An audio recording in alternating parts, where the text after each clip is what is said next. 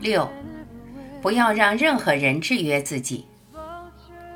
问：我们在全部的你就在谈制约，谈跳出制约。到了神圣的你，最后也有一句非常感人的话：不要轻易让别人制约你，不要让别人制约自己。我要问的是，对于在东方文化下成长的女性，其实很多时候不要说跳出制约了，而甚至是配合别人，在别人还没有制约我们的时候，就自己制约自己。我想从女性的角度。请博士多说一点。答：其实男性、女性都一样，都有制约。当然，女性有女性的制约，和性别有关系；男性当然也有一些性别的制约，但大致都一样。只要我们生出来，这个世界已经开始制约了。我常常讲，只要我们生出来，本身就是一个大创伤。人生的创伤是从生出来就已经有了。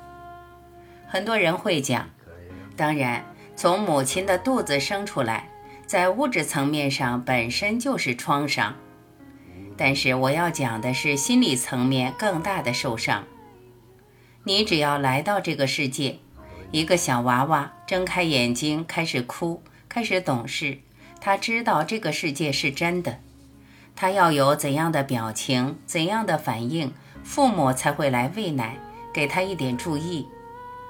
从这里，他已经开始被制约，也制约自己，被周边的人制约。这是一种互动。他本身得到制约，他也制约周边。每个人都这样，有个互动，互相制约。制约本身在反映什么？最多是在反映因果。就是因果。我们看这个世界，认为是真的，是透过什么在看？就是因果。我重复了好多次，但我必须再讲一次：我们全都只是透过五官在看这个世界。也常常在讲，一个外星人有两百个感官，他看这世界会完全不一样。他所看到的细致的程度，我们人类怎么也想不到。或是另一个外星人，只有一个感官或两个感官，看到的会完全不一样，粗糙的很，甚至他会笑我们怎么计较那么多。这点差别他根本不在意，因为他看不到，他不会去想，脑的念头没办法组合起来。然而，我们是透过五官，再透过头脑去做一个整理。将全部的可能交错跨过感官来处理，比如将耳朵和眼睛的讯息相互交错，串起来一个整体的故事意义。人生是这样来的，有这种二元对立，本身离不开因果，离不开制约，就是这样子，就是这么简单明了，不可能比我现在讲的更简单、更清楚。怕的是什么？不是听不懂，而是我们经过太彻底的洗脑，一走出这个门就忘记了。因为我们都在被洗脑，你我都在被洗脑。我们认为是真的，就是因为五官把它认为是真的。我好几次在讲，我们前面的椅子、桌子，假如用解剖去把它分开研究，完全是空的。空的部分占了百分之九十九点九九九九九，但是我们看到不是空的，反而相当坚实。它就是有一个体的观念，不光桌子有体，就连情绪我们都认为是真的。在书里面我才会称情绪体，比如说恐惧，我们随时都在窝囊，随时都在担心这个，担心那个。我们把一个念头当作真的，我们躺在床上这样想着：“哎呀，有人刻意要来害我，或我多委屈。”一连串下来，不知不觉就把它当作真的。然而，我们更想不到的是，时空是我们头脑投射出来的。这很有意思。有些物理学家明明懂，还是会来辩论，这时我会说：“你回到自己的物理，你的专业，自己去想通。”是透过五官，我们这五官——眼睛、耳朵、鼻子、嘴巴、身体的触觉，制造一个东西，叫做时空。你看，这很有意思，对不对？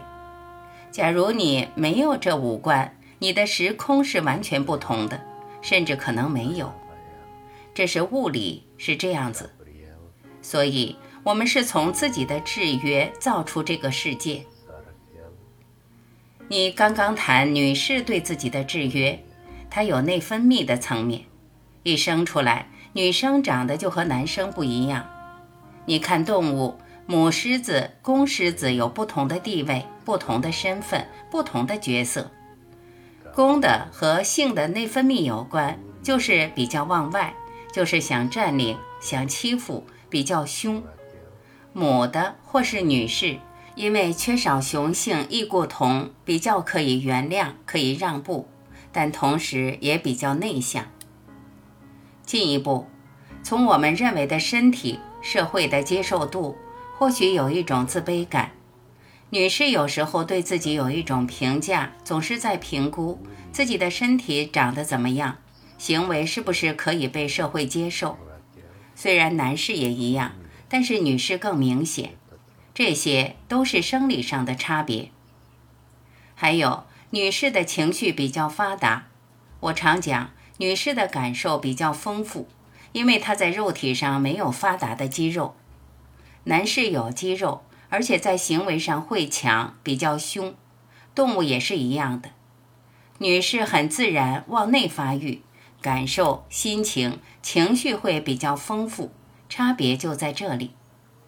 一个人到最后要解脱，要跳出这个人间，就连这些情绪体、感受体都要去注意，都要去把它顾虑到。如果你还不断被情绪绑住，还跳不出来，遇到什么事情就会反弹，自然会用过去的情绪，它已经成为一个固定的记忆，落在我们记忆的档库，而把过去的记忆调出来了。这一来，你对眼前的事情已经不客观，是透过情绪在看眼前的事情。这难免，每个人都这样子，男女都一样。我认为这些事情不用去分析，分析不完的，分析到最后还是没有用，对你没有帮助。你最多是哦，我对自己了解多了一点，那又怎样呢？对不对？真正的心理疗愈，我常讲。不要去不断分析当时的创伤怎么来的，最多老老实实回到修行。修行有两个很好的方法，不是我发明出来的，是古人留下来的两个大法门，一个是沉浮奉爱瑜伽，另一个是参。你看我讲来讲去，就是回到这两个方法。我认为我们要很踏实、很实在、很追根究底去追求。其他都不重要。做完以后，女士的情绪转变或其他的特质自然会消失，自然会看穿。这自然会带出一个反复的工程，从情绪、念头回到心。无论男女，接下来都不用再花时间去分析这些，最多只是知道：诶，我对眼前有反弹，我可不可以接受我在反弹？我可不可以接受眼前的状况？我可不可以接受一切？接受，我完全接受我自己。我现在怎样，我就可以接受。不要再追求哪里或改变。我要成为一个神仙，成为一个成道的人，我才可以接受自己。No，我现在就可以接受自己，拥抱自己。我现在就可以接受自己，这是臣服的观念。一个人走到最后，念头和情绪开始减少，偶尔还是会发现有念头。这时候你们都知道，就用参。为谁还有这些念头？为谁还有这些情绪？